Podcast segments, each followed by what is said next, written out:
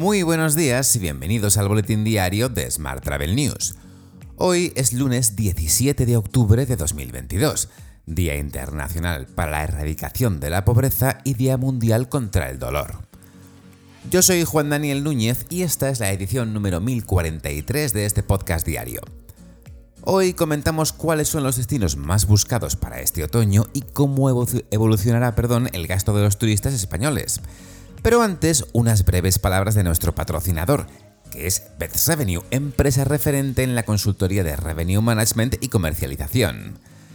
Y de la mano de su CEO, Chema Herrero, ofrece especialmente a nuestros oyentes una auditoría gratuita de vuestra estrategia de Revenue Management. Para acceder a esta auditoría debéis enviar un email a chema.herrero.com. Repito, chema.herrero.com. Eso sí, mencionando el podcast Smart Travel News en el asunto para identificaros como nuestros oyentes y que os salga gratis. Ya sabes que puedes suscribirte a este podcast en iTunes, Spotify o iVoox, pedirle a Siri o Alexa que reproduzca nuestro último programa y que también puedes escucharnos cada día en radioviajera.com. ¡Comenzamos!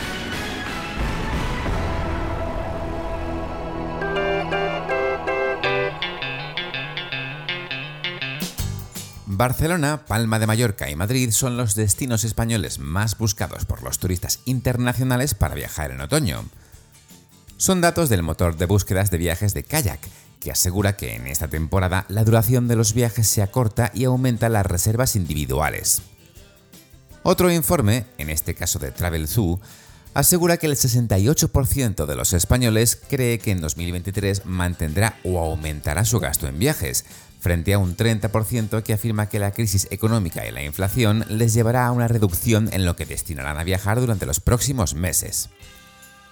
Por otra parte, y según revelan datos del reciente informe sobre el sector del alquiler vacacional en España realizado por la startup Lodgify, aumenta la tarifa media diaria concretamente hasta un 14% en este verano, con respecto a 2021 hasta situarse en los 127 euros por noche.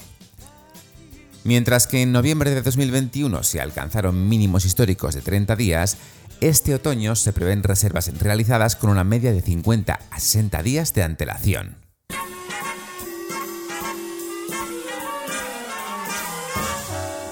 Hablamos ahora de transporte. El director de producción de Iberia, Rafael Jiménez Hoyos, ha manifestado su satisfacción ante la votación por amplia mayoría de los pilotos de la aerolínea sobre el preacuerdo. Dicho preacuerdo supone una subida salarial del 12% en cuatro años y podría alcanzar el 15% si se activa una cláusula de protección del IPC. Más temas. AENA ha designado al ingeniero aeronáutico Antonio García Aparicio como nuevo director del aeropuerto de Valencia, en sustitución de Joaquín Rodríguez Guerrero. Rodríguez Guerrero pasará a ser director general del Grupo Aeroportuario del Nordeste de Brasil. El cambio será efectivo a partir del próximo 1 de diciembre. Cambiamos de asunto.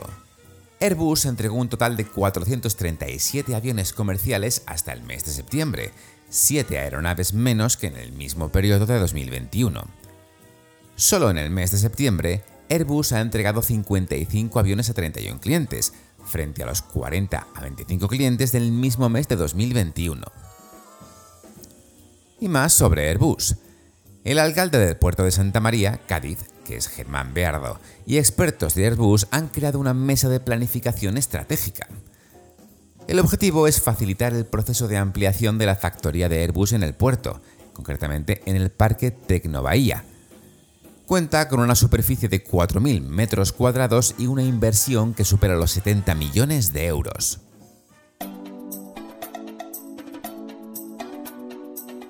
En la información sobre destinos, las profesoras de la Facultad de Turismo de la Universidad de Coruña, Antonia Pérez García e Iria Camaño Franco, realizarán un estudio sobre la demanda turística en el camino inglés. El objetivo es identificar el perfil de las personas que peregrinan a Compostela escogiendo esta ruta. Hoy también te cuento que la holandesa The Social Hub aterriza en España con dos hoteles en Madrid y Barcelona. Además, prevé abrir otros cuatro inmuebles en el corto plazo. La siguiente apertura se producirá en San Sebastián en 2023.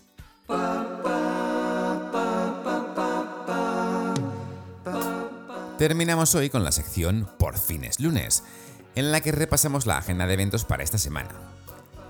El miércoles 19 tenemos las jornadas de Revenue con Chema Herrero en Chiclana, el segundo foro de excelencia turística de Turium en Vitoria, el foro UNAP para el futuro del turismo en Almería, el, el, evento Startups y tecnología disruptivas en el turismo que es online y también las jornadas de ITH Hotel Energy Meetings en Madrid.